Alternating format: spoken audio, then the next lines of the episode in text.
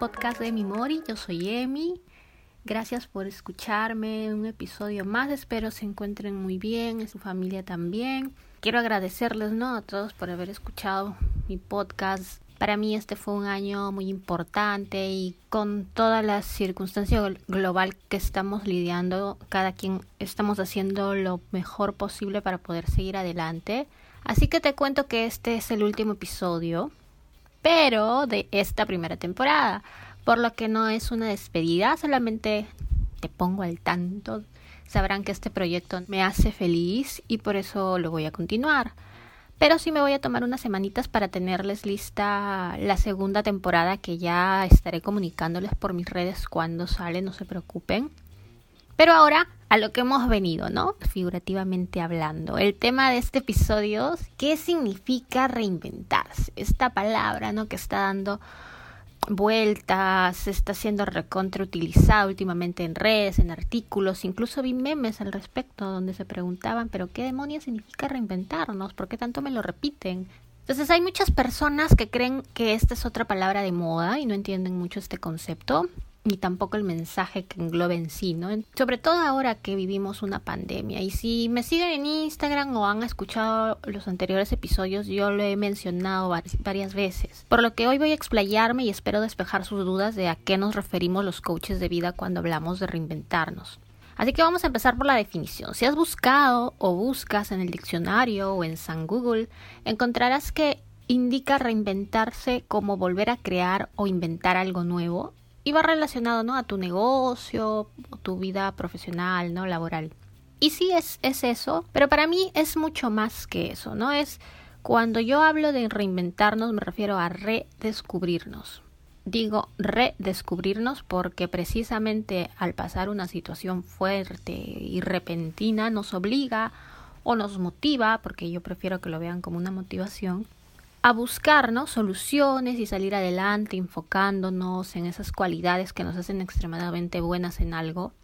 Es volver a conocernos y conectar con estas habilidades o intereses, eso que siempre tuvimos, solo que lo dejamos de lado y lo fuimos olvidando.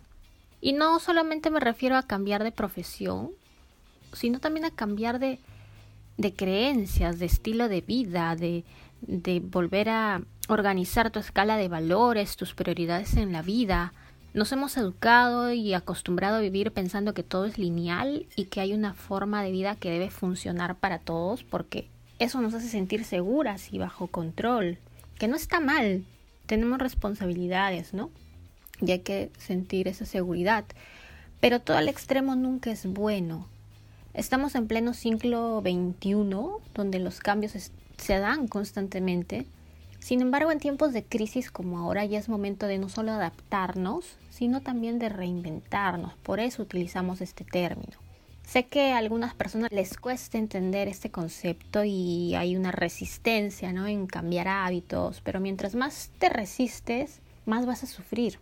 Por eso la, la están pasando mal algunos esta cuarentena, ¿no? Y, y, y van a necesitar ayuda, alguien que las guíe, que vea su proceso junto con ellas, ¿no? Eh, y para que no sea tan largo tampoco ni doloroso. Tal vez va a ser muy difícil, pero no va a ser imposible.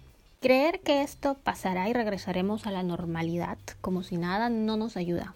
Estamos como unos honguitos en casa esperando que todo pase, solo ahí esperando ayuda externa y sin trabajar ¿no? en nosotros mismos, en conocernos, en conectar así con nuestro poder interior si estamos haciendo eso, créeme que por ahí no es. Hay que aceptar que esta crisis nos afecta a todos, a unas más que a otras, sobre todo económicamente hablando. Mucha gente ya perdió sus trabajos, hay quienes no, pero de repente tienen esa incertidumbre de si los despedirán más adelante. Las actividades y la forma de relacionarnos tampoco van a ser iguales, ni la dinámica del sistema educativo o la dinámica familiar y así. No quiero bajonearlas con esto, sino todo lo contrario. Porque para estar positivas o ver el lado positivo de las cosas, primero hay que ser realistas. Una vez que aceptamos la situación global que estamos pasando, podremos empezar a movernos y enfocarnos en seguir adelante para, para prosperar, para superarlo, ¿no? A sacar ese instinto de supervivencia que todos tenemos. Y ahora dirás, ya, ya, muy bonito lo que me dices, suena chévere, pero entonces, ¿cómo hago? ¿cómo me reinvento? Y si estás preguntándote esto, me alegre mucho, porque yo aquí no quiero convencerte de nada, no necesito que estés de acuerdo al 100% conmigo, pero sí quiero provocar eso en ti, que te cuestiones. Entonces, ¿cómo me reinvento? Lo primero es eso, que hagas consciente que quieres hacerlo porque sabes que lo necesitas o que ya no puedes más con quien eres o cómo vienes actuando hasta ahora. Segundo, que sepas que reinventarte implica tener mucho coraje y tener muy claro qué es eso que nos motiva para comprometernos y ser constantes, porque, oye, vamos a dejar un viejo estilo de vida que mantuvimos por años, a manera personal o laboral. Así que por más que le echemos ganas o estemos predispuestas, eso no será suficiente. Hay que ser constantes.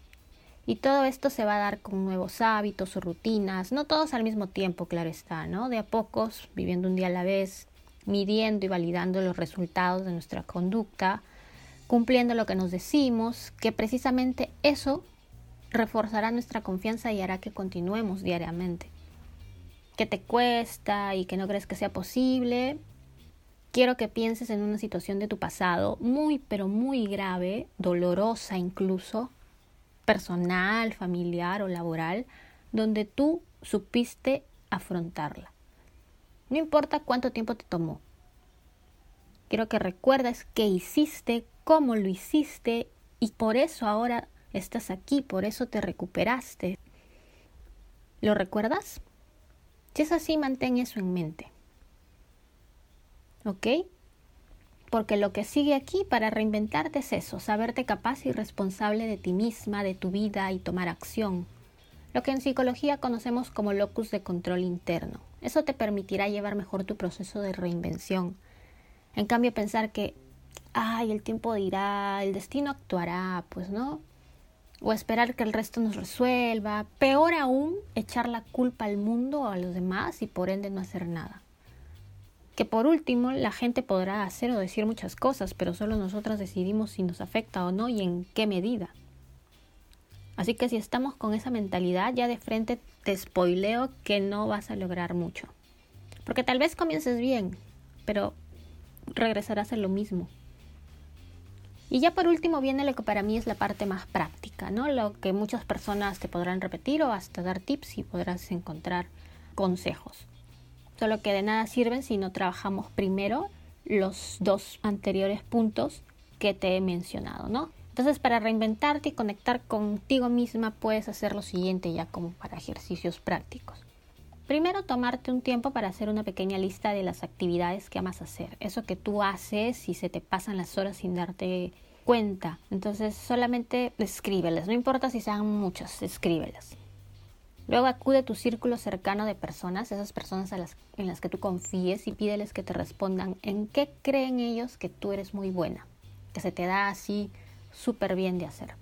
Luego haz una lista de tus habilidades innatas, aquellas que tal vez no te toman nada de esfuerzo. Ahora haz una lista de tus bienes y recursos, aquellos con los que ya cuentas sobre todo, pues no esos que ya tienes a la mano. Eso te va a permitir cumplir con esta nueva faceta o profesión o estilo de vida que quieres. Por último, todo lo anterior, todo lo recopilado, corrobóralo, contrástalo, ve priorizando, validando, descartando y quédate con tres opciones para que las puedas analizar hasta quedarte con una para empezar ya ya sea que te quieras dedicar profesionalmente a ello o como hobby o tal vez vivir de una manera más saludable o menos consumista, pero eso que sabes que te traerá el bienestar y significa un nuevo comienzo para ti. Por último, quiero que sepas que nadie lo consigue de la noche a la mañana, que va a venir acompañado este proceso de lágrimas tal vez, pero también de mucha satisfacción si realmente lo quieres conseguir y vas superando lo que se te presenta. Así que no seas tan exigente contigo misma, también sé compasiva, trátate como lo harías con la persona que más quieres y sé persistente.